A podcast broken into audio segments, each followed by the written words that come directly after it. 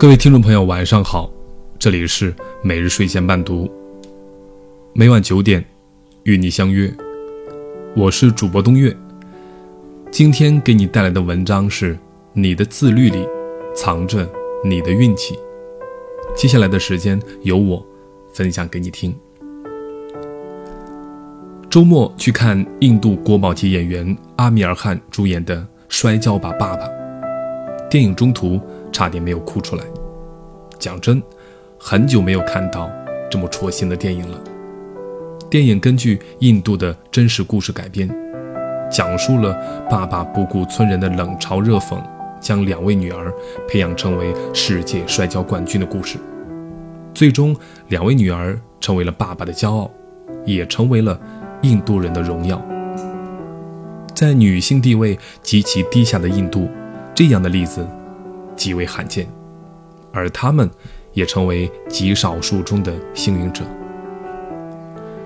每一个成功者的背后，都会有一堆辛酸血泪史。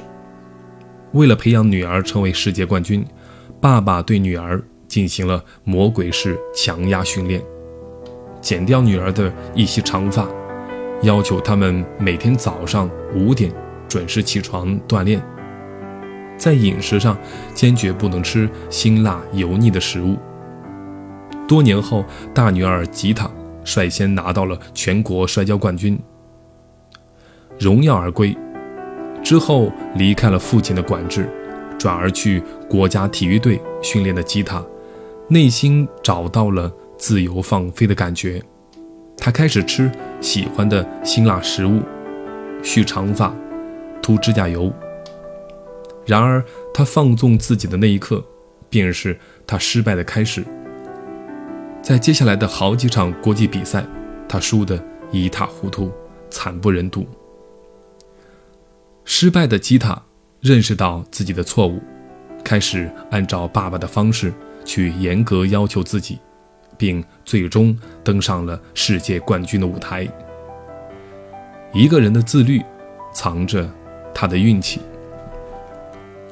哲学家康德曾经说过：“所谓自由，不是随心所欲，而是自我主宰。”吉他放飞自己的时候，其实不是获得了真正的自由，而是失去了主宰自己命运的机会。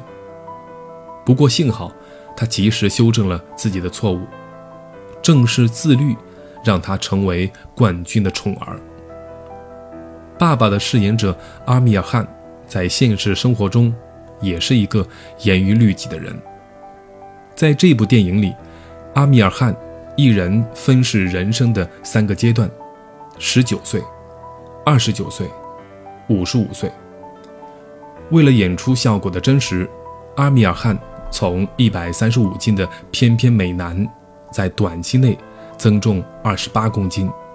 变成一个近两百斤的中年大叔，然后再通过半年的魔鬼式训练，重新变成了肌肉美男。很难想象这到底是一种怎样痛苦的过程，需要多么坚强的意志力和自控力。但是五十一岁的阿米尔汗做到了。其实他完全可以通过带假体的方式，但是。他没有这么做，因为那样他感受不到胖子的真实状态，也就演不好这出戏。阿米尔汗还是个严格的素食者，不吃肉，而且严格避免所有动物成分相关产品，也放弃了他曾最爱的凝乳制品。因为严格自律的生活。即使五十一岁的他，看上去也那么年轻帅气。在电影《三宝大笑好莱坞》里面，四十四岁高龄的阿米尔汗饰演大学生 Lunch，完全没有违和感。阿米尔汗在印度人气超高，只要他参与的电影，就是票房保障。不仅因为他帅气的外形和超高的演技，更多的是因为他对人生的自控力。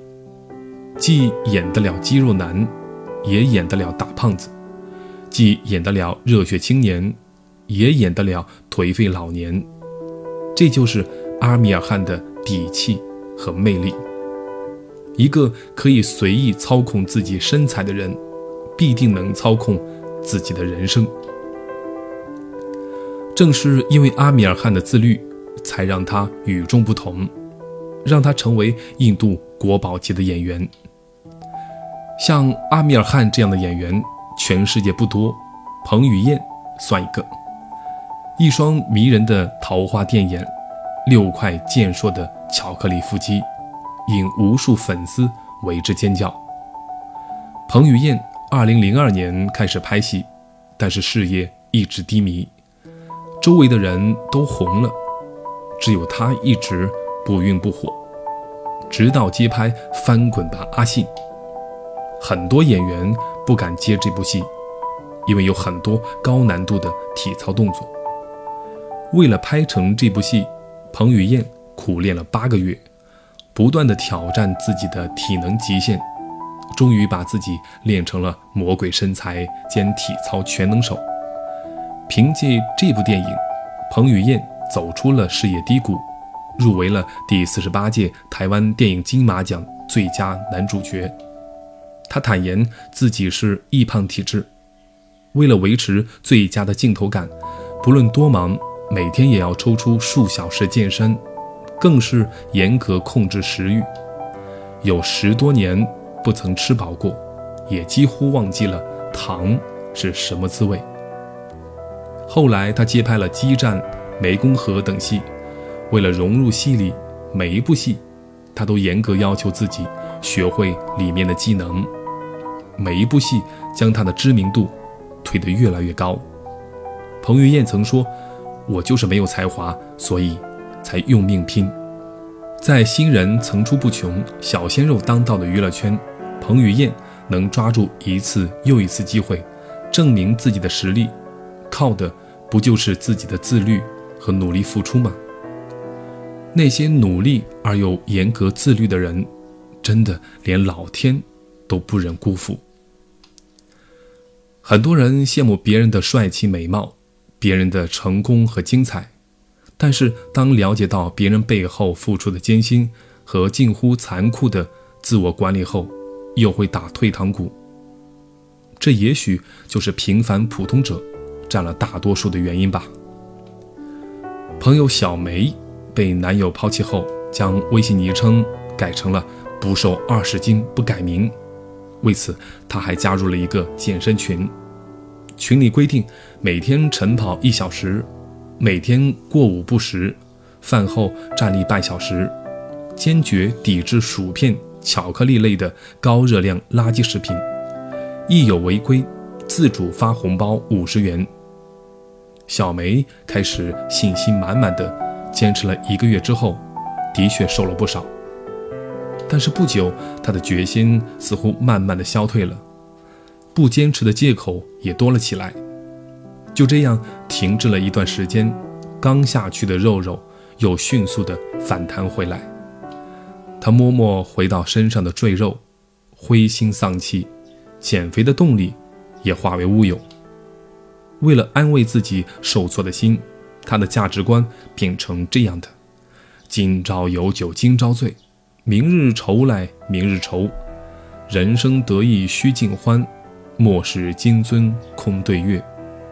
一定不要压抑自己的天性啊！不久，小梅同学退群了。小梅同学依然是那个一百二十斤的小胖妞，依然看着漂亮的裙子后悔不迭。后来，小梅爱上了一个男生。男生说：“对不起啊，我想找个瘦点的女朋友。”我问那个男生：“你为什么不喜欢胖女孩？”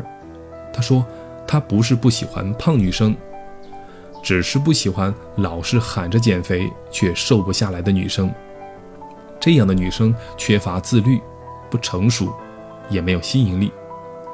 很多事情没有结果，说到底是自制力不够。”而朋友如云和小梅完全不同，只要她决定要做的事情，必定要坚持下去。生完儿子后胖了二十斤的如云决定减肥，于是每天五点起床晨跑，下班后跟着视频虐夫两小时，不吃甜食，不喝咖啡，下午六点以后绝不进食。如果聚餐，有人劝他说：“你就吃点吧，胖点更好看，不用减肥。”他微笑着摇摇头，坚定地说：“不。”半年的时间，他成功的瘦了下来，再也没有反弹过。瘦下来的他就是个衣架子，每次走出去，别人都投来羡慕的眼光，老公对她也宠爱无比。这就是自律和不自律的人生差别。自律的人总会有好运气伴随，连周围的人也会更加宠爱你。肖伯纳说过：“自我控制是最强的本能。那些不放任、不沉沦、拥有强悍自我主宰能力的人们，才能掌控自己的人生。”作家周冲说过这样一句话：“当然，每个人都有选择自己生活方式的权利。”任何一个有品位、有志趣的人，都会向着更好的方向努力，摆脱自身的脏乱差，获得更加真善美的人生。只有如此，我们才会感叹生而为人更好。这些年，我开始由一个自由散漫的人，慢慢变得自律，开始管理自己的作息时间，养成早睡早起的习惯，定时定点吃饭。食不过量，每天坚持运动半小时，这些点点滴滴的改变，让小月收获颇丰。从外在形象到内在气质，皆因自律，日益散发出光彩来，得到更多人的欣赏和赞美，心情也因此变得轻松喜悦，工作也越来越顺手。你的自律，真的可以给你带来好运气。康德说：“假如我们像动物一样听从欲望、逃避痛苦，我们并不是真的自由行动，因为我们成了欲望和冲动的奴隶。我们不是在选择，而是在服从。自律使我们与众不同，自律令我们活得更高级。也正是自律，使我们获得更自由的人生。人之所以为人。”就在于人不是被欲望主宰，只有自我主宰才会获得自由。自律的人生就是自我主宰的一生，这样的人生才会有好运相伴。今天晚上的故事就分享到这里，感谢你的收听。每日睡前伴读，每晚九点与你不见不散。晚安。这场雨会不会下不完？这一刻最好能更缓慢。有些话就像撑不开的伞，明明想靠近对方，却出现一种阻挡，让心慌张。你要我没有过的向往，我才会苦苦追赶。我只有过往，却没有远方。迟迟不放的痴狂，怎会在多年以后变成这样？我们在伞下如此执着凝望，爱与歌声来回碰撞，向前。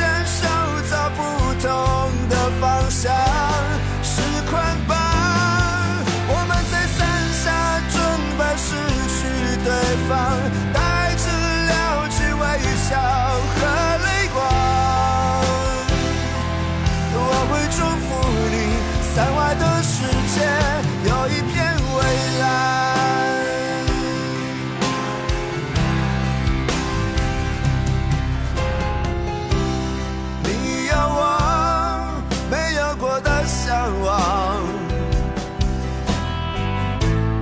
我才会一路苦苦追赶我只有过往却没有远方。